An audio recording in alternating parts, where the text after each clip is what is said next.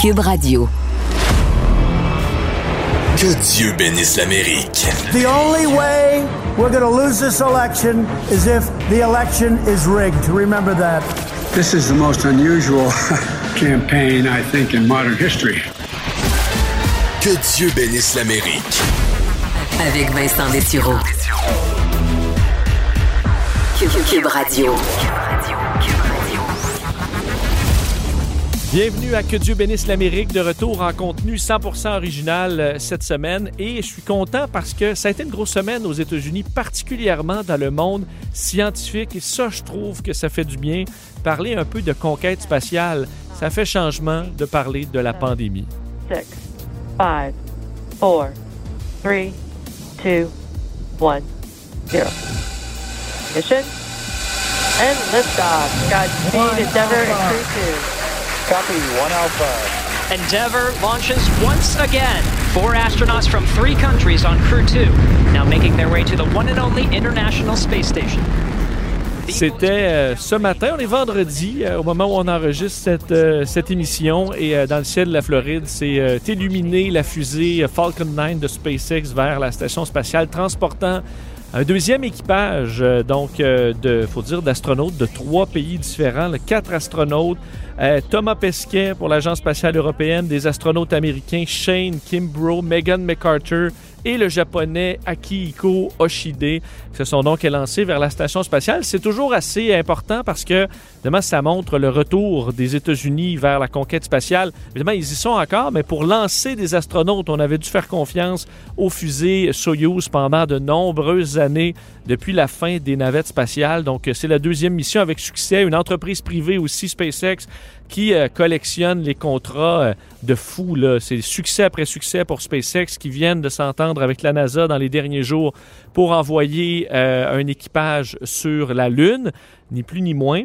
Et euh, ben, deux autres euh, premières et quand même dans les événements non négligeables au niveau scientifique. Ce deuxième vol de Ingenuity, donc évidemment, c'est des missions où euh, il plusieurs pays du monde y travaillent, incluant le Canada. Il ne faut pas négliger la présence internationale, mais ça demeure des succès en grande partie américains, on va leur donner ça, Euh, et euh, le rover Perseverance qui a poursuivi ses succès avec entre autres le vol d'Ingenuity, donc ce micro-drone euh, sur, sur Mars qui a réussi son deuxième vol dans les derniers jours. Bon, c'est des vols, on vire à gauche, on vire à droite, on se pose, c'est très court, mais sur une autre planète avec la distance, c'est vraiment incroyable ce que cette équipe est capable de faire. Et l'autre première, tout aussi fascinante, on a réussi à produire de l'oxygène sur Mars. Une première avec un petit appareil, le MOXIE, euh, qui euh, permet de chauffer le CO2, de défaire les molécules et d'en faire des molécules d'oxygène. On a réussi à en faire suffisamment pour respirer quelques minutes. Euh, évidemment, c'est pour prouver le concept, mais on dit que si on avait un modèle comme ça qui pèse une tonne, on serait capable d'alimenter une fusée en oxygène pour retourner vers la Terre. Alors évidemment, ça a plein, plein, plein euh, de possibilités si jamais l'homme veut y poser le pied, parce que ça empêche de transporter notre oxygène euh, pour toute la mission, euh, évidemment, faire le chemin pour rien vers Mars et aussi de pouvoir revenir vers la Terre sans transporter tout le combustible. Bref, c'est d'excellentes nouvelles. Ça fait quand même du bien. Plusieurs vont dire alors qu'on soulignait le jour de la Terre cette semaine, on pourrait aussi euh, mettre nos milliards à protéger la planète Terre au lieu d'aller retrouver une planète qui est, euh, ben, qui est déserte où il n'y a à peu près rien. Vous n'avez pas tort, mais la conquête spatiale, il y a quand même quelque chose de fascinant pour, l'humanité de poursuivre là-dedans. En tout cas pour moi, alors euh, félicitations pour ces nombreuses missions américaines réussies.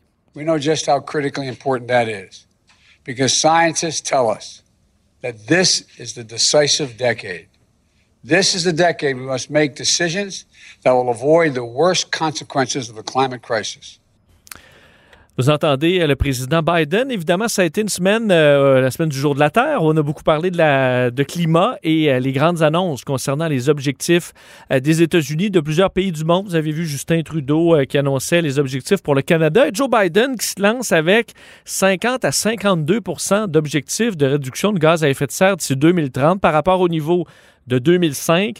Elle disait, là, les signes sont indéniables, la science est indéniable, parlant des sécheresses, des feux de forêt, des vagues de chaleur, des ouragans, des conséquences sur euh, la santé publique. Alors, euh, va investir dans son plan d'infrastructure dans des technologies vertes, entre autres, pour réduire la, dépendance des États-Unis aux euh, énergies fossiles. Euh, alors, on en parlera, manquez pas, plus tard dans l'émission de John Parizella, l'ancien, euh, fait qu'il est conseiller spécial pour la firme nationale et ancien délégué du Québec à New York. On va parler de cette euh, partie-là avec, avec lui. Mauvaise nouvelle, par contre, pour les gens, pour les Verts, parce que alors que, le, évidemment, le transport aérien, c'est pas arrêté, mais tout presque. On voyait les chiffres euh, au Canada entre, par rapport à mars l'an dernier ou février l'an dernier et mars-avril cette année, c'était des chutes de 95-98% dépendamment des destinations. Mais sachez qu'aux États-Unis, on donnait le bilan de certaines compagnies aériennes dans les dernières heures et ça s'améliore, ça repart. Entre autres, on dit les réservations aux États-Unis pour voyager beaucoup à l'intérieur des États-Unis, un peu les Caraïbes, euh, Amérique latine. On commence à avoir un rebond des réservations. Les Américains qui se font vacciner en masse et qui ont très hâte de reprendre les voyages. Et on le voit chez les compagnies aériennes. Ça recommence tranquillement. Par contre, pour vous montrer à quel point ça coûte cher aux compagnies aériennes, euh, la compagnie American euh, évidemment Airlines, qui disait présentement perdre, fait pour le mois de mars, les chiffres les plus frais, on perdait 4 millions de dollars par jour. Et ça, c'était des bonnes nouvelles. Seulement 4 millions de dollars par jour, euh, parce que euh, sur le trimestre moyen, donc depuis le début de l'année, la moyenne, c'était 27 millions de dollars par jour évidemment, garder les, euh, les, avions en état de vol, euh, la mécanique, le personnel, c'est vraiment, euh, c'est vraiment horrible à la quantité d'argent que perdent les compagnies aériennes. Pour le premier trimestre, American, c'est 1,2 milliard, United, c'est 1,4, Delta, 1,2 milliard. Alors, c'est vraiment des quantités d'argent incroyables. Alors, on est bien content de voir que ça pourra reprendre peut-être aux États-Unis tranquillement. Beaucoup d'incertitudes, par contre, à l'international. Je vous parlais de voyages surtout à l'intérieur des États-Unis Caraïbes, Amérique latine, pas trop loin. Dans le monde, bien, ça va dépendre de l'épidémiologie, de l'ouverture des frontières. Et là, avec la pandémie qui, euh, on l'espère, va finir sa troisième vague, mais euh, c'est encore horrible les chiffres au niveau euh, mondial. Dans les petites nouvelles quand même que j'ai trouvé importantes, surveillons la vaccination aux États-Unis qui va bien. on sait, là, on a atteint dans les 200 millions de vaccins donnés mais ça ralentit. Et c'est quand même une donnée importante pour nous au Canada. Euh, pourquoi? Je vous l'explique. D'un, euh, quand je parle de ralentissement, la dernière semaine par rapport à la semaine précédente, 11% de moins de vaccins donnés en sept jours. Euh, alors que la machine devrait rouler. Les Américains ont des vaccins tant qu'ils en veulent. Pourquoi donc ça ralentit? Parce qu'on trouve moins d'Américains prêts à se faire vacciner. Par contre, il est supposé en rester encore beaucoup. Là. N'importe quel adulte aux États-Unis peut aller se faire vacciner gratuitement. Et là, plusieurs États euh, refusent des livraisons de vaccins parce qu'ils n'en ont plus besoin. La Louisiane, entre autres, a refusé certaines euh, boîtes de vaccins dans les dernières heures. Euh, on dit les trois quarts des counties au Kansas ont retourné des euh, arrivages de vaccins dans le dernier mois parce qu'ils euh, ne trouvent pas preneur. Au Mississippi, on a tout simplement demandé au gouvernement d'en envoyer des plus petites boîtes parce qu'on euh, ne trouve pas assez de gens pour pouvoir les recevoir. Un peu déprimant parce qu'il reste encore une bonne moitié d'Américains à vacciner en première dose.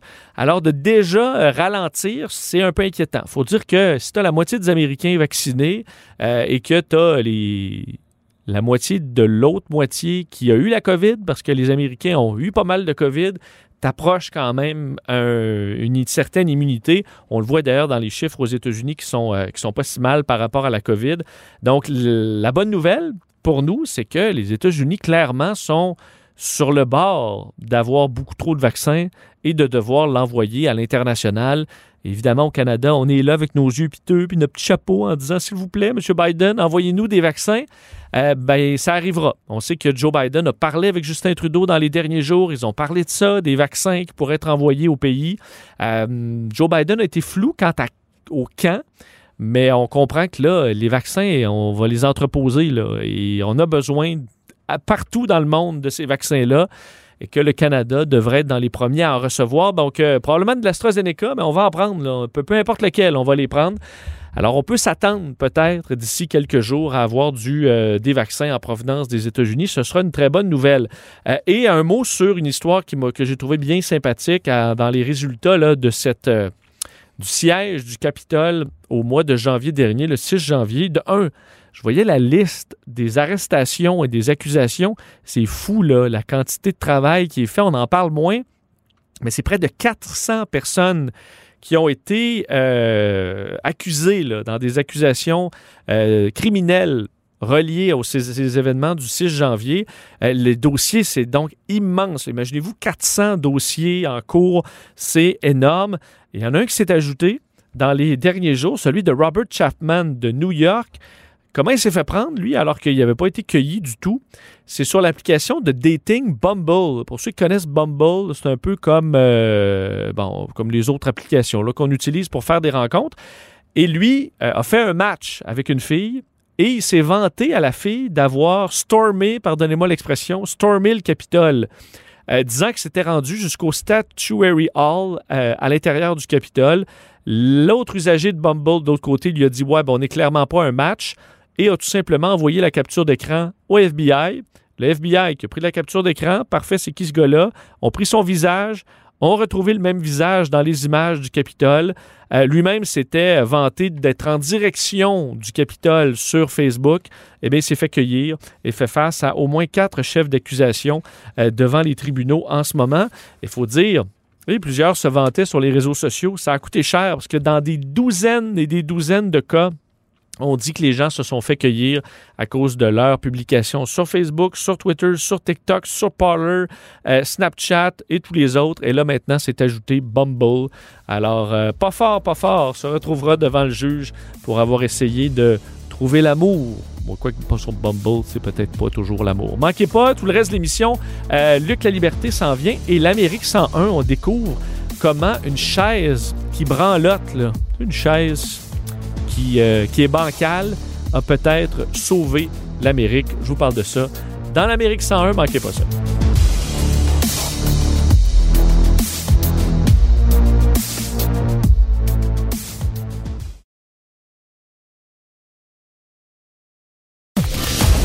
Il a l'étoffe d'un vrai président.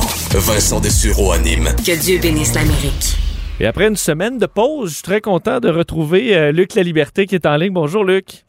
Oui, bonjour Vincent. Et euh, un Luc euh, renouvelé parce que, t'es, euh, si je ne me trompe pas, tu as été vacciné dans les dernières heures? Écoute, je, je, je, je, me- je vais contenir un peu mon enthousiasme. Je ne suis qu'à 24 heures du vaccin, presque à la minute près d'ailleurs au moment où on se parle. Euh, mais écoute, pas de pas d'effet secondaire significatif. Puis j'étais de ceux qui, au-delà de nos inquiétudes, puis de, de, de la, du, du côté un peu un peu difficile psychologiquement, là, un peu sinon beaucoup difficile la période actuelle, euh, je suis fasciné par la, la, la progression de la, de la science. Et euh, ben, j'ai eu le vaccin euh, un peu au hasard. J'ai hérité du Moderna, mais qui m'apparaît être un des vaccins qui nous fait entrer un peu dans, dans le futur de la vaccination. Donc, j'ai, en même temps qu'on qu'on traverse ça, qu'on vit ça, je suis fasciné par le côté scientifique. Donc, je, j'aurais servi, donc, euh, je, je serai un échantillon de plus dans la vaccination de Moderna. Donc, tu as vécu la pharmacie parce qu'en général, euh, je pense dans les, dans les grands centres euh, aussi, mais euh, tout le monde salue euh, la, la gentillesse du personnel. Je pense qu'il y a quand même une ambiance vraiment positive entourant ça qui doit être plus que d'être travaillé au dépistage, disons, là, mais je pense Écoute, que c'est ouais, du- voilà. c'est- ça se fait avec le sourire.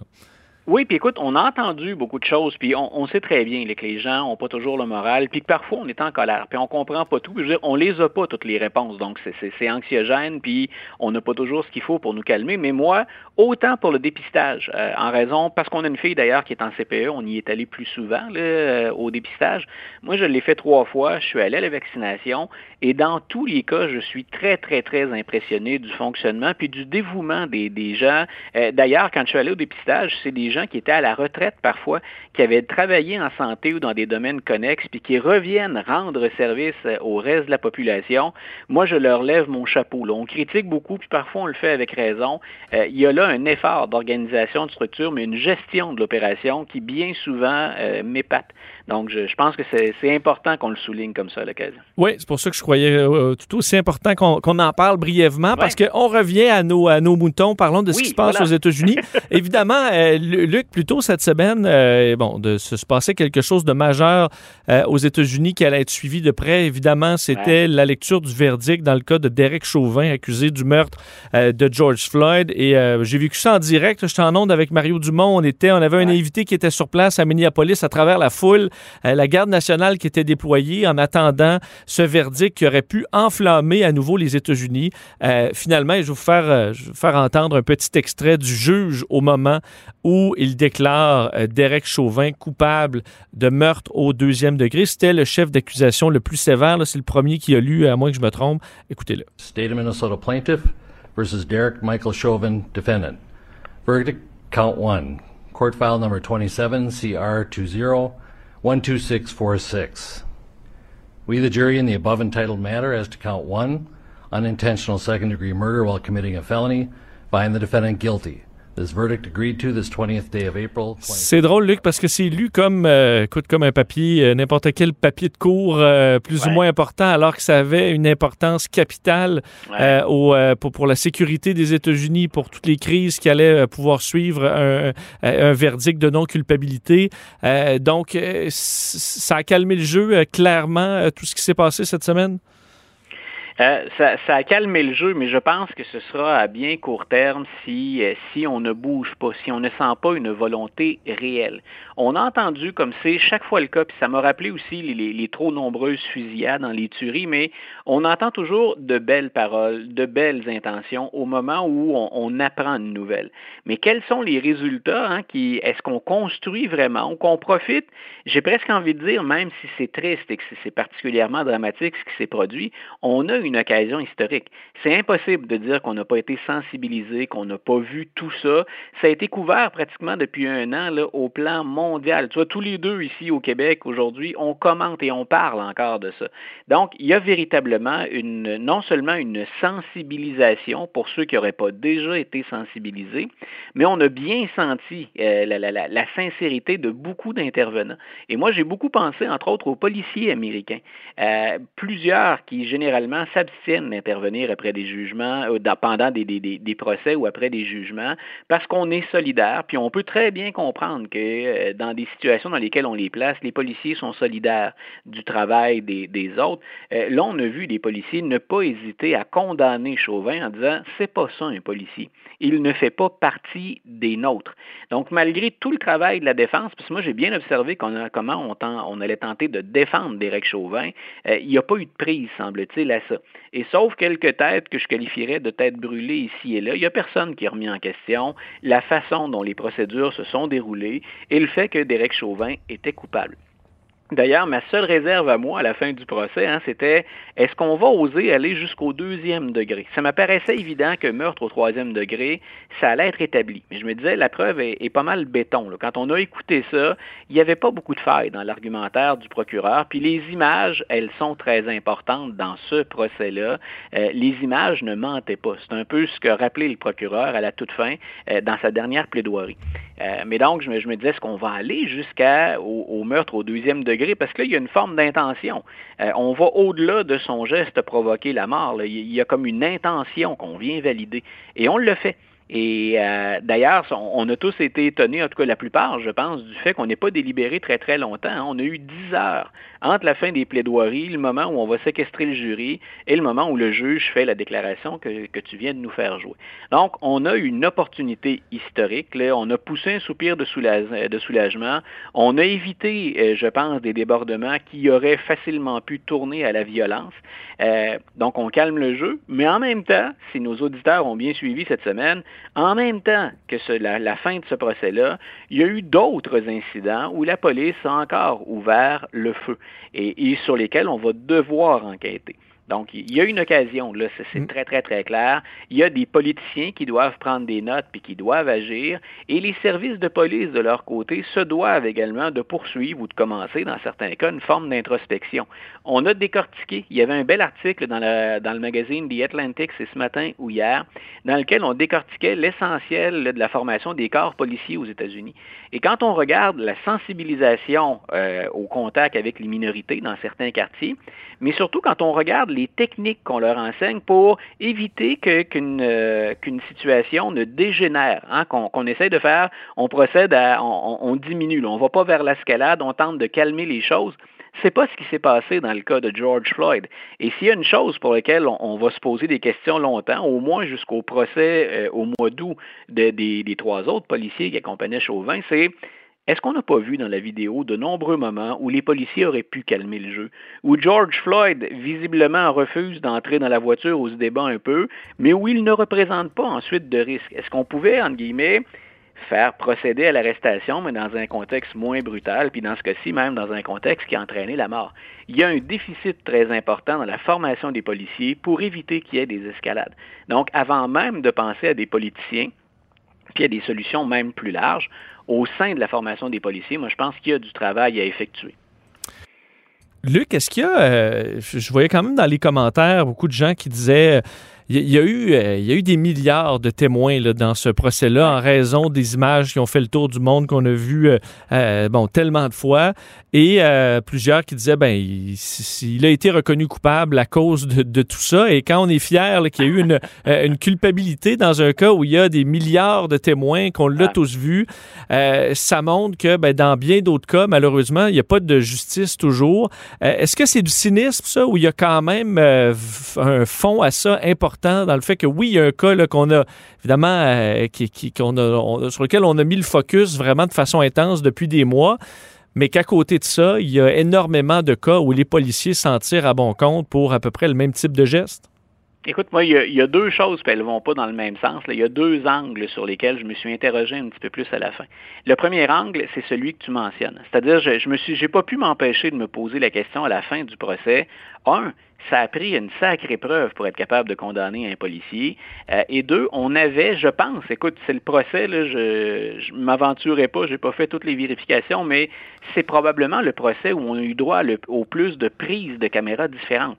Il y avait la fameuse vidéo qu'on a vue de 9 minutes 29 secondes, dont tout le monde à peu connaît l'existence, mais on avait les caméras des policiers. C'est rare qu'on a autant d'images puis autant d'angles pour analyser le travail. C'est là où je disais ça aurait été gênant de ne pas condamner Chauvin quand la preuve est aussi évidente. Mais je me suis, comme bien des gens, posé la question, imaginons qu'on ne les ait pas, ces vidéos-là. Est-ce que George Floyd se serait retrouvé aux côtés de nombreux autres Noirs abattus ou qui, sont décédés après une intervention policière? Parce que quand on lit, Luc, le, premier communiqué, je le lisais encore cette semaine, des policiers, leur version euh, tout de suite après, écoute, on a secouru un homme qui est en détresse à cause de, euh, de, la drogue ou tout ça. donc, tu dis, OK, il avait monté clairement une, version qui faisait leur affaire et sans image, c'est ce qui se serait trouvé devant les tribunaux. Donc voilà, c'est là où je disais, hein, quand je dis qu'il y a une occasion historique, c'est là on l'a eu, la condamnation, et elle était largement méritée mais on avait un contexte bien particulier. Ça aurait vraiment été de nier l'évidence. Imagine un acquittement dans des circonstances pareilles, ce qui arrive souvent dans des, affaires policières. Euh, imagine un acquittement dans, une situation comme ça. Je ne peux pas faire autrement. Je ne suis pas une personne de couleur. je ne suis pas issu des minorités. Je peux juste imaginer la colère d'une communauté s'il avait fallu qu'il soit acquitté dans des circonstances comme celle-là. L'autre volet qui m'a troublé, au-delà de ça, puis là où je dis, il faut qu'on bouge maintenant parce qu'on va l'oublier ou on n'aura pas les, les, éléments ou les procédures nécessaires si on ne bouge pas maintenant. L'autre sujet qui m'intéresse dans ces dossiers-là, c'est le volet de récupération politique. Euh, Joe Biden, c'est rare que le président mette tout son poids dans la balance quand il y a un dossier comme celui-là. Hein. Le président, c'est le président de tous les Américains. M. Trump fait, nous avait fait oublier ça un peu en misant constamment sur sa base. Biden tente de s'exprimer généralement euh, au nom de tous ses concitoyens. Puis il cherche, même si ce ne sont que des mots pour l'instant, à établir des ponts. Mais Biden a pesé lourd dans la balance là-dessus. On peut peut pas faire autrement que de penser. Ça peut être sincère ce que Joe Biden dit. En même temps, il y a un capital politique à aller chercher. Il a appuyé très, très, très fort. Il s'est appuyé sur la communauté noire pour gagner. Ce qu'on peut dire dans ce cas-là, ben, au moins Biden n'a pas fait ça alors que le jury était, euh, n'était pas séquestré. Ben, je, je, veux te faire entendre, euh, réécoutons l'extrait, euh, parce que se rappeler au moment, au moment où le jury est séquestré, Joe Biden qui s'est permis de commenter le, procès, ça a fait grandement réagir, évidemment, du côté républicain. Fox News ont roulé là-dessus beaucoup. Écoutez les commentaires, le son n'est pas très bon, mais vous allez quand même entendre le président qui souhaite en gros un verdict de culpabilité parce que selon lui, la preuve est accablante. Calling for peace, and tranquility, no matter what that verdict is. I'm praying the verdict is the right verdict, which is, I think it's overwhelming in my view. I wouldn't say that unless the, the jury was sequestered now, not hear me say that. Joe Biden qui disait bon, avoir parlé même à la famille euh, de George Floyd et dit j'espère que ce sera le bon verdict. Donc, euh, euh, mais rappelant, je n'aurais pas fait ces commentaires-là si le, les membres du jury n'étaient pas séquestrés. Mais est-ce que ça se fait, ça, quand même, de commenter alors que le, processus est en cours? Est-ce que c'est un faux ben, pas? c'est, euh, je pense qu'on est à la limite de ce qu'on peut faire. Ça m'a rappelé ce qu'Obama, qui pourtant habituellement est assez, euh, était assez neutre dans ces dossiers-là, puis parfois même trop neutre aux yeux de la communauté noire. Mais si tu te souviens, il s'était clairement identifié il y a plusieurs années à Trayvon Martin, qui avait le jeune homme, qui est l'adolescent qui avait été abattu euh, en Floride. puis on, avait l'épisode hein, du, du, hoodie où on avait dit, ben oui, la communauté noire, il y a souvent des jeunes qui se promènent avec le capuchon sur la tête, ils sont pas identifiés. Et, Obama avait dit haut et fort, euh, il y a quelques années, j'aurais pu être Trayvon Martin. Ça aurait pu être moi qui, tombe sous les balles. Donc, euh, le président, c'était, à l'époque, Obama s'était permis d'aller, je pense, le plus loin qu'il pouvait aller dans le dossier. Euh, Biden, en tout cas, on est, à cheval quand il s'exprime comme ça. moi, ce que j'ai trouvé plus troublant, beaucoup plus troublant que Biden, où je me dis, ben, le président a marqué une préférence, mais il ne s'est pas adressé au jury. ce que j'ai trouvé plus troublant dans la gestion de cette affaire-là, et je me dis, il y a même une prise quelque part pour un appel éventuellement, euh, sans être un, spécialiste du, droit américain, pour avoir analysé un certain nombre de dossiers qui ressemblaient à ça. Moi, il y a eu deux choses qui se sont déroulées dans le procès où je me suis dit, si je suis Derek Chauvin, je mandate mon avocat pour faire un appel et je vise ces deux points-là. Il y a une entente qui s'est faite hors cours entre la ville de Minneapolis et la famille de George Floyd. Donc, on parle, entre guillemets, d'un dédommagement, d'une somme ou de réparation qui ont été allouées de plusieurs millions de dollars. Et ça a été très publicisé pendant le procès. Donc, est-ce qu'un jury composé de 12 personnes qui n'est pas séquestré peut ignorer la portée de cette entente-là? Ce que la Ville dit, grosso modo, c'est qu'il y a eu une faute. Hein, on, le reconnaît, on ne s'est pas bien comporté, notre service de police. Voici l'entente à laquelle on est parvenu avec la famille. Donc, on peut penser qu'il y a un biais déjà là dans la tête du jury. De l'autre côté, avant que Joe Biden ne s'exprime, on a entendu la démocrate qui, est une représentante à la Chambre des représentants, qui est une femme noire, Mme Waters, Maxine Waters. Elle a dit carrément, euh, elle est allée défier en disant je veux une condamnation. Grosso modo, sinon, on est dans la rue. Et ça laissait entendre le pire. Et là, j'ai trouvé que Mme Waters avait desservi sa cause euh, de deux hmm. façons. Un, elle nuit au procès. Et deux, tous les républicains qui ont joué les vierges offensées quand on leur a dit le président Trump, le 6 janvier, il a galvanisé les troupes, puis il est un peu responsable de ce qui s'est passé dans l'attaque du Capitole, bien là, on fait le jeu de l'opposition en disant, ben écoutez, Mme Waters, là, elle vient pas de faire la même chose que le président, hein, de semer un peu de la grogne, puis d'inciter les gens à descendre dans la rue. J'ai trouvé ça très maladroit de sa part, personnellement. Euh, Luc, j'ai parlé en introduction de la discussion entre Joe Biden et euh, Justin Trudeau, notre premier ministre, concernant la partie des vaccins, mais il y a une autre partie que je trouvais quand même intéressante sur laquelle je voulais revenir avec toi. Euh, le, le, président qui a parlé euh, très brièvement, on n'a vraiment pas donné de détails, mais sur le dossier des deux Michael, les deux Canadiens, Michael Kovrig, Michael Spavor, qui sont coincés euh, en Chine pour des raisons clairement politiques, qui ont un simulacre de procès euh, actuellement. le président qui a condamné ce qu'il qualifiait de détention arbitraire, disant que ben, les, États-Unis se, se, tenaient debout avec le Canada contre ça, puis pour essayer d'avoir leur libération. à quel point c'est de la parure euh, dans une conférence de presse, mais euh, penses-tu qu'il y a du réel travail qui se fait en arrière, alors que pour les Américains, évidemment, la libération de deux Canadiens, ça doit être quand même loin sur euh, la liste des priorités? Écoute, je, pour l'instant, je qualifierais ça de, de relations publiques ou d'opérations de maquillage. Je pense qu'il y a du véritable travail qui se fait sur le terrain, mais que c'est particulièrement lent. Et de plus en plus, le plus on avance dans la présidence de Joe Biden, plus que je surveille presque à chaque fois qu'il s'exprime sur un sujet, surtout quand il sort des frontières américaines, euh, plus je regarde euh, comment il peut viser ou affecter la Chine avec ça. Euh, je sais que tu vas parler environnement avec un, autre invité. Mhm. Donc, quand on, quand on gère les dossiers internationaux, de plus en plus, on le sent bien, ça se démarque nettement dans tout ce que fait Joe Biden. Il y a, entre guillemets, une, une pensée pour la Chine, appelons ça comme ça. Donc, je, je, pense qu'on aura des, des réponses ou qu'on aura un petit peu plus d'indices sur l'évolution du dossier au fur et à mesure qu'il va euh, jeter comme ça sa, stratégie sur la table, qu'on va en découvrir des, des grands. Mais je ne fonderai pas beaucoup d'espoir sur une résolution à, court ou peut-être même à moyen, à moyen terme pardon, de ce dossier-là. Tu l'as dit, on se devait d'en parler, on se doit de le mentionner. Justin Trudeau, surtout, est le premier interpellé. Et si on nous, fait, on nous a fait parce que je pense qu'on peut dire que le gouvernement Trudeau a considéré l'arrivée de Joe Biden comme une bonne nouvelle, donc si, on, se réjouit du retour de l'allié américain, on pourrait dire ça comme ça, euh, ben, M. Trudeau, je ne pense pas qu'il soit très optimiste à très, très court terme. Hmm. Et j'ai hâte, euh, Luc, de te reparler la semaine prochaine parce que ce sera euh, le 29 avril, les 100 jours euh, de Joe Biden. Donc, on pourra analyser un petit peu là, comment ça s'est passé. Il avait quand même une longue liste de choses à faire pour les, les, premiers 100 jours. On a beaucoup parlé des vaccins où ça, ça a été déjà dépassé.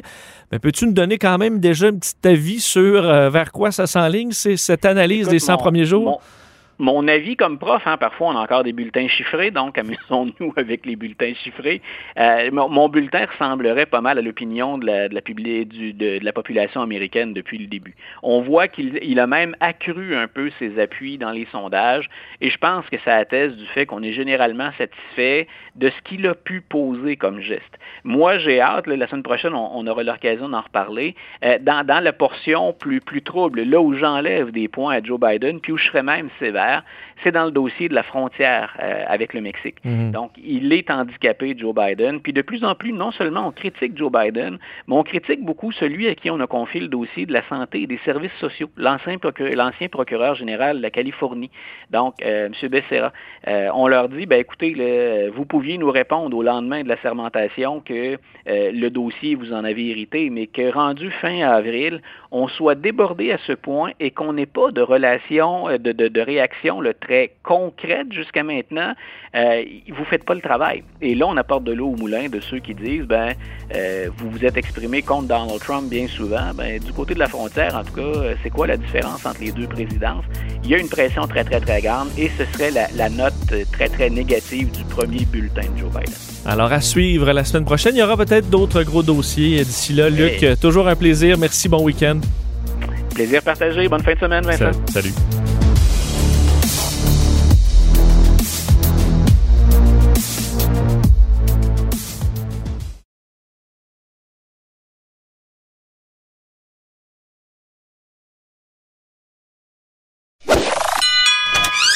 Si la Maison Blanche était à vendre, ça ferait longtemps qu'il l'aurait achetée.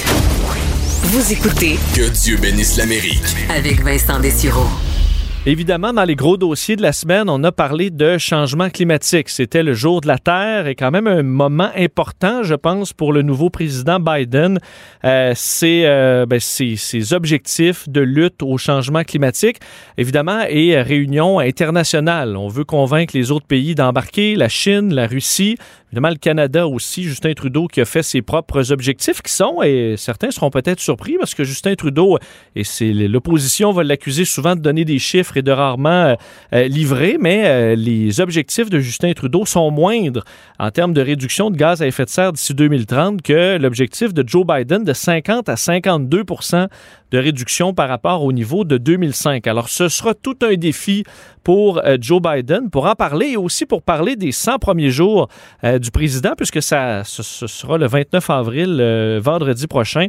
On rejoint un homme que vous connaissez, qui connaît très bien les États-Unis, John Parizella, conseiller spécial pour la firme nationale et ancien délégué du Québec à New York. Monsieur Parizella, bonjour.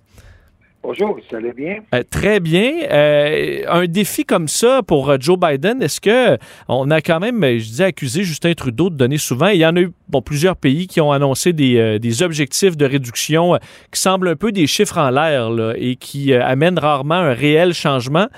Est-ce que Joe Biden, vous croyez qu'il sera capable d'atteindre ses objectifs? Ben, écoutez, c'est souhaitable, il n'y a aucun doute. Ce qu'il va le faire, ben, on a eu déjà dans le passé euh, des engagements, incluant le gouvernement canadien, euh, à faire des réductions, puis on a vu que les objectifs, dans un premier temps, de l'accord de Paris étaient loin d'être euh, en voie d'être réalisés. Cela étant, quand même, il reste que M. Biden a démontré deux choses cette semaine. La première chose, c'est que c'est un élément structurant de son administration. C'est central à la façon qu'il veut relancer l'économie, la, façon qu'il veut construire et refaire l'infrastructure américaine. Et la deuxième chose, c'est qu'il fait appel essentiellement à un multilatéralisme avec un leadership euh, marqué du gouvernement américain. Et ça, c'est ça va ça diffère beaucoup avec Donald Trump, qui lui, la première chose, une de ses premiers gestes, euh, un des premiers gestes qu'il a fait suite à son élection, c'est de se retirer de l'accord de Paris. Donc, le retour euh, des Américains à, la table multilatérale diplomatique et, deuxièmement, faire de les, changements climatiques, disons, un élément central dans son administration. Parce qu'on voyait même la, les, pas dire des, ennemis, mais clairement pas des alliés euh, comme la Chine euh, et euh, la Russie qui se sont avancés eux-mêmes à vouloir, entre autres, réduire, le, pour, dans le cas de la Chine, l'utilité du charbon. en Russie également, essayer de réduire davantage les, gaz à effet de serre. Est-ce que c'est une victoire pour Joe Biden d'être capable de ramener ces gens-là autour d'une table commune mondiale?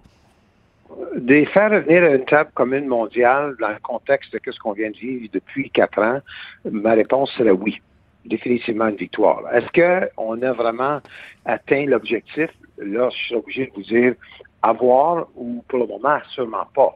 Euh, il va y avoir un, grand sommet à, à Glasgow à l'automne. Euh, où ces gens-là devraient en principe être présents. Et c'est là qu'on va commencer à voir s'il y a vraiment du contenu, s'il y a vraiment euh, euh, un engagement qui, qui est sérieux, puis à voir si les différents pays qui vont s'engager vont avoir des plans pour réaliser pas juste des paroles. Donc, on peut dire que c'est un bon départ. on n'est on n'est pas là rendu à la destination, mais je pense que M. Biden peut conclure que dans cette dernière semaine de ces 100 premiers jours, euh, qui a quand même réussi quelque chose euh, d'important. Euh, il a réussi à mettre des sommets multilatérales à, l'ordre du jour. Et dans un premier temps, évidemment, c'est des changements climatiques et bientôt, ça va être la démocratie, les, démocraties ou l'état des pays démocratiques. Donc, je pense que M. Biden peut, peut dire que ces 100 premiers jours, avec la, vaccination, la gestion de la pandémie, son plan de relance qu'il a réussi à adopter de, de 1000 milliards, 1900 euh, milliards, excusez, euh, il y a quelques semaines, euh, qu'il y a essentiellement un premier, sur son premier 100 jours au pouvoir à la présidence sont bien partis. Plusieurs historiens vont dire à l'époque du après la Grande Dépression en 1929, on est arrivé le New Deal quelques années après. On dit qu'il y a certaines politiques du New Deal qui, n'auraient jamais pu être mises en place si ça n'avait été de cette crise économique et qui a amené donc certaines protections pour les travailleurs, par exemple euh, des changements qui auraient été impopulaires dans une certaine classe politique. Est-ce qu'on peut faire un lien avec ça aujourd'hui en disant, bon, la pandémie force à devoir investir massivement dans les infrastructures, essayer de relancer l'économie et que justement des programmes verts qui n'auraient peut-être pas passé en temps normal, bien là, aux États-Unis, vont passer dans l'urgence et parce que là, on peut injecter des milliards et c'est un peu plus accepté?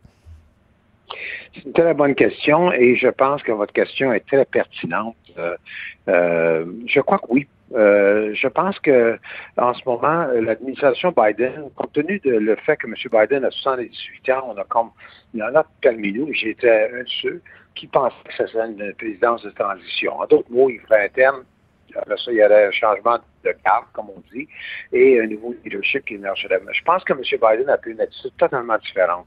Il ne se voit pas comme un président de transition, il se voit comme un président de transformation. En d'autres mots, il essaye de faire essentiellement ce que Roosevelt a fait dans, les euh, années 30 et le travail euh, et le leg de, Roosevelt se fait sentir encore à ce jour avec le système de sécurité sociale qui existe aux États-Unis.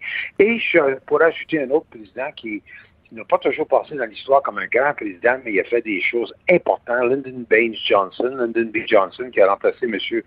Euh, président Kennedy à suite à son assassinat, qui a réussi à passer euh, des projets de loi et euh, des, politiques qui vivent, qui, qui existent encore à ce jour, sur les droits civiques, euh, sur la lutte à la pauvreté et sur l'assurance maladie. Donc, je pense que des fois, il y a des circonstances qui amènent à des changements. Dans le cas de la Grande Dépression, Roosevelt a répondu au défi. Et dans le cas de l'assassinat de M. Kennedy, qui s'est fait à, la période où il y avait des, des, émeutes et des tensions raciales comme il n'y en avait pas eu depuis la, la, guerre civile des années 1860. Monsieur, monsieur Johnson, le président Johnson a eu l'habilité d'aller chercher des appuis, même de l'autre des deux parties, et euh, son leg à ce jour euh, tient bien la route. Donc euh, oui, effectivement, les circonstances de la pandémie donnent une chance à M. Biden d'être un président de transformation et pas simplement un président de transition. Est-ce que, M. Paridzella, Joe Biden est capable d'éviter les, certains pièges dans son propre parti? Je voyais le taux d'approbation euh, du président d'un à la grandeur des États-Unis est quand même assez bon. C'est stable, autour de 52-55% C'est quand même plusieurs pourcents plus haut que, Donald Trump à peu près n'importe quand pendant sa présidence. Mais à l'intérieur du Parti démocrate, je voyais les derniers sondages entre 87 et 95% d'appui. Euh, je verrais pas ce genre de sondage-là pour Bernie Sanders, par exemple. On voyait une aile très à gauche du Parti démocrate qu'on on croyait voir peut-être euh, entrer en conflit avec l'administration Biden. Pour l'instant, c'est pas le cas, alors qu'on investit justement, qu'on est dans les débats sur l'environnement, sur la pandémie. Euh, est-ce qu'il euh, a réussi à rallier son parti contre l'avis de plusieurs au moment de l'élection? Ben, il n'y a aucun doute qu'il bénéficie d'une certaine lune de miel et je pense que les démocrates qui sont euh, qui ont une majorité très, très euh, serrée, euh, très mince à l'intérieur du Congrès, ont tout intérêt de travailler ensemble. Par contre, on commence à voir émerger des tensions entre l'aile plus à gauche, l'aile progressiste, et les modérés. On sent que M. Biden, on lui a, on a resté solidaire dans son plan de relance économique de 1,9 milliards. Euh, il reste quand même son, programme d'infrastructure. On commence à voir euh, euh, qu'il y a des tensions. Et sur d'autres réformes que M. Biden s'est monté ouvert à, écouter. Les réformes, par exemple, la Cour suprême, est-ce qu'on on ajoute des juges ou est-ce qu'on garde le, statu quo? il est clair que là, on sent que l'aile plus à gauche veut euh, veut euh, faire des changements. Euh, M. Biden semble être réticent. Et je dirais peut-être dans un, autre, domaine, M. Biden a démontré euh, un, désir de faire des changements à, la formule du filibuster, l'obstruction mhm. euh, que, que, le, Congrès a, en place euh, qui nécessite l'appui de 60 sénateurs. M. Biden veut faire des changements, mais il veut pas, mais il n'est pas encore décidé s'il veut l'abolir, tandis que l'aile gauche veut l'abolir, et l'aile plus modérée dit, ben, un jour, on sera peut-être au pouvoir, on va avoir besoin euh, cette, euh, cette formule d'obstruction ou de filibuster, donc ils sont réticents. Donc on sent qu'il y a des tensions qui émergent. La question à savoir si M. Biden va utiliser ses talents de persuasion, euh, l'appui qui, semble avoir de la population que vous avez mentionné dans votre préambule de questions, euh, pour pouvoir contrer ces tensions-là. Mais pour le moment, je dirais que, que les 100 premiers jours vont être beaucoup plus faciles que les 100 prochains jours. Donc, vous pensez peut-être que cette lune de miel-là, ça, ça, ça, ça? Moi, je pense que ça s'achève. Je l'ai senti dans les derniers temps euh, euh, parce que il reste que les médias ont été très critiques euh, sur la crise des migrants à la frontière mexicaine. Mhm. On a senti qu'ils ont été assez critiques. ils posent évidemment beaucoup de questions sur des questions de le contrôle des armes, la brutalité policière envers envers euh, les, les, les, Noirs dans certaines villes, ça se poursuit euh, quasiment quotidiennement ces jours-ci. Donc, euh, il va y avoir un sentiment que, que, que Biden, à un moment donné, va falloir qu'il livre aussi. Au moment qu'on se parle, il y a toutes les bonnes intentions. Il a livré dans les 100 premiers jours, mais les dossiers sont beaucoup plus je dirais, compliqué et peut-être beaucoup plus complexe. Et il, n'a pas jeté monsieur, euh, que M. Monsieur euh, Roosevelt et M. Johnson avaient quand ils ont fait leur grande réforme. Donc, euh, c'est encore trop tôt pour dire que, les, que M. Biden va réussir dans ses, euh, dans, dans, ses objectifs. Mais pour le moment, il est parti dans une orientation de transformation beaucoup plus que de transition. Vous pensez quoi pendant ce temps-là du euh, Parti républicain? Est-ce que c'est un parti qui est euh, clairement en crise euh, à, l'interne? On voit bon, Donald Trump, entre autres, qui, qui, rôde encore et qui est encore en, contrôle carrément d'une partie de ce parti. Pensez-vous ça? Ben, c'est sûr que M. Trump a encore une main mise sur son parti. Euh, et des fois, c'est un peu difficile à comprendre parce que le Parti républicain est beaucoup plus euh, un militage beaucoup plus riche et des, positions beaucoup plus euh, approfondies que M. Trump a apporté. Il reste quand même que M. Trump est probablement le meilleur collecteur de, fonds pour faire une prochaine campagne. Et euh, on voit encore une grande solidarité. La date vraiment à suivre, c'est les élections 8 de 2022. C'est là qu'on va voir. Si M. Trump euh, réussit à, à, aider son parti à reprendre le contrôle du, Congrès, soit une ou les deux chambres, il est clair qu'il va être un joueur euh, à, suivre pour 2024. Mais si jamais les démocrates, parce aurait, M. Biden aurait fait deux bonnes années et il aurait réussi à à faire avancer parce que l'économie semble s'aligner dans la bonne direction. Et M. Biden, mettons, garde le contrôle du Sénat et de la Chambre des représentants. Moi, je pense que ça va être le début du déclin euh, de M. Euh, Trump parce que c'est clair que Trump, c'est partager euh, son influence, pas nécessairement en, en permanence pour euh, une future génération. Donc, c'est là pour vos écouteurs, pour vos, auditeurs, excusez-moi, vos éditeurs à suivre c'est vraiment les élections mi-terme du mois de novembre 2022. On n'est pas loin.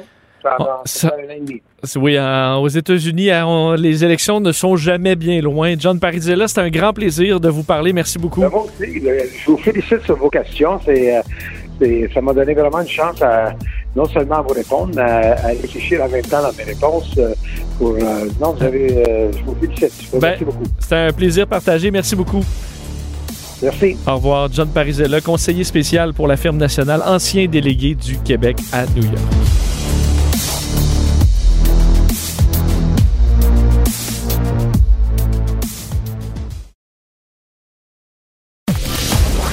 Vous écoutez Que Dieu bénisse l'Amérique avec Vincent Dessureau. Dans l'histoire américaine, quatre présidents ont été victimes d'assassinats. Abraham Lincoln, James Garfield, William McKinley et évidemment John F. Kennedy. Euh, un président qui a été marquant dans l'histoire américaine, c'est évidemment FDR, Franklin Delano Roosevelt, qui a été lui-même victime d'une tentative d'assassinat juste avant son investiture à la présidence. Et ce qu'il y a de pas mal dans cette histoire-là, c'est qu'on doit probablement une grande partie de l'histoire américaine qu'on connaît à une chaise, une chaise un peu croche, un peu bancale, qui brassait un peu et qui aura probablement sauvé la vie à un des présidents les plus marquants de l'histoire américaine. Je vous raconte donc cette tentative de meurtre euh, qui n'a pas fonctionné, qui a malheureusement fait une victime le 15 février 1933. À ce moment-là, on est euh, deux semaines avant l'inauguration de Franklin Delano Roosevelt en tant que président des États-Unis et euh, ben, le président, euh, président élu arrive à Bayfront Park à Miami pour prononcer un discours. Tout ça se passe très bien, mais une fois son discours terminé, euh, discute avec certains partisans et à un moment donné, un coup de feu se fait entendre. Giuseppe Zangara, un immigrant italien euh, qui en veut euh, au capitalisme, au, à tous les présidents qui les haït, les blâme pour des problèmes de santé, fait feu vers le président. Le problème pour Giuseppe, c'est un homme petit, mesure 5 pieds 1 pouce, ne pouvait pas euh, grimper, en fait, devait grimper pour pouvoir viser vers le président sur une chaise. Le problème, cette chaise-là, un peu comme une table de restaurant là, où il faut mettre des paquets d'allumettes, euh, elle brasse pas mal. Alors, il est instable sur sa chaise, tire un coup de feu qu'il rate vers euh, le président. C'est à ce moment qu'une médecin qui est juste à côté, Lillian Cross, euh, et d'autres partisans qui sont là essaient de s'emparer de l'arme à feu sans succès puisque Giuseppe Zangara réussira à tirer d'autres coups de feu, cinq coups de feu au total, euh, vont blesser plusieurs personnes, en fait quatre personnes légèrement blessées et le maire de Chicago à l'époque, Anton Cermak, qui est touché beaucoup plus gravement. Euh, d'ailleurs, à ce moment-là, FDR, le président, qui n'a pas fait, fait, face évidemment à de tests importants, il n'est même pas encore président, mais a réagi selon les témoins qui étaient là de façon exemplaire. Le président élu reste calme euh, alors que ses agents de sécurité veulent évidemment euh, ben, se sauver le plus rapidement possible. Le président élu tient à ce qu'on reste sur place et que la voiture prenne les blessés. C'est d'ailleurs ce qu'ils vont faire. On dit même que FDR a tenu la tête du maire de Chicago, évidemment, qui était... Extrêmement blessé pour le calmer, lui donnant des phrases pour euh, l'apaiser. Semble que selon certains médecins, ça ait même empêché euh, le maire de Chicago de tomber dans un état de choc. Il mourra finalement, malgré tout, euh, plusieurs jours plus tard, en fait 19 jours plus tard, le 6 mars 1933, deux jours après la prestation de serment du nouveau président Roosevelt et devient donc la seule victime, la seule personne à succomber euh, au coup de feu de Zangara. Évidemment, les accusations envers euh, euh, cet Américain d'origine italienne sont donc passées de tentative de meurtre à meurtre. Il sera condamné à mort, donc sur la chaise électrique. Pour vous montrer, évidemment, à l'époque, on ne faisait pas le même type de diagnostic en santé mentale. On peut quand même comprendre que le monsieur ça allait pas nécessairement bien au, deuxième étage, pardonnez-moi l'expression, mais il disait entre autres dans sa prison au palais de justice du comté euh, de Miami-Dade, il dit je suis désolé de ne pas l'avoir tué. Je veux tuer tous les présidents, tous les responsables. Je ne sais pas si j'ai ou non atteint M. Roosevelt, mais je veux qu'il soit clair que je ne le haïs pas personnellement. J'haïs tous les présidents, d'où qu'ils soient, exactement comme j'haïs tous les responsables et tous les gens risques. Alors il va plaider coupable et se dirigeant vers la chaise électrique, il n'aura même pas peur, va se diriger d'un pas ferme euh, de, vers la chaise électrique et ses derniers mots seront euh, push the button. Alors, appuyez sur le bouton et euh, ben, il se fera donc électrocuter à mort. Et euh, ça conclut cette histoire. Évidemment, ça va quand même, sans doute bien marquer le président, qui sera donc quand même décrit comme un homme courageux, calme dans l'adversité. Et quand je vous dis que ça a été marquant pour l'histoire, c'est que là, on se retrouve, faut vous le rappeler, le président était élu. Donc, si le président avait été, si admettons la chaise est solide, là, et que ça permet à Zangara de réussir son coup de feu. FDR meurt. C'est à ce moment-là le vice-président élu, John Nance Garner, qui s'opposait, lui, au New Deal, euh, qui serait devenu président. Et vous imaginez les États-Unis, sans New Deal, on n'a pas, le, pas le même pays. Là. Euh, évidemment, ça a été tellement marquant, ce grand programme euh, du New Deal du président Franklin Delano Roosevelt, qu'on était à quelques mètres d'un coup de feu précis qui aurait changé à jamais le cours de l'histoire américaine. Alors, c'était en 1933, cette tentative avortée. Alors, on peut remercier cette chaîne. Je ne sais pas si elle est dans un musée quelque part. Je n'ai pas vérifié quelle était l'histoire, mais on peut relier comme ça des fois une anecdote, quelque chose de banal mais qui change à jamais le cours de l'histoire.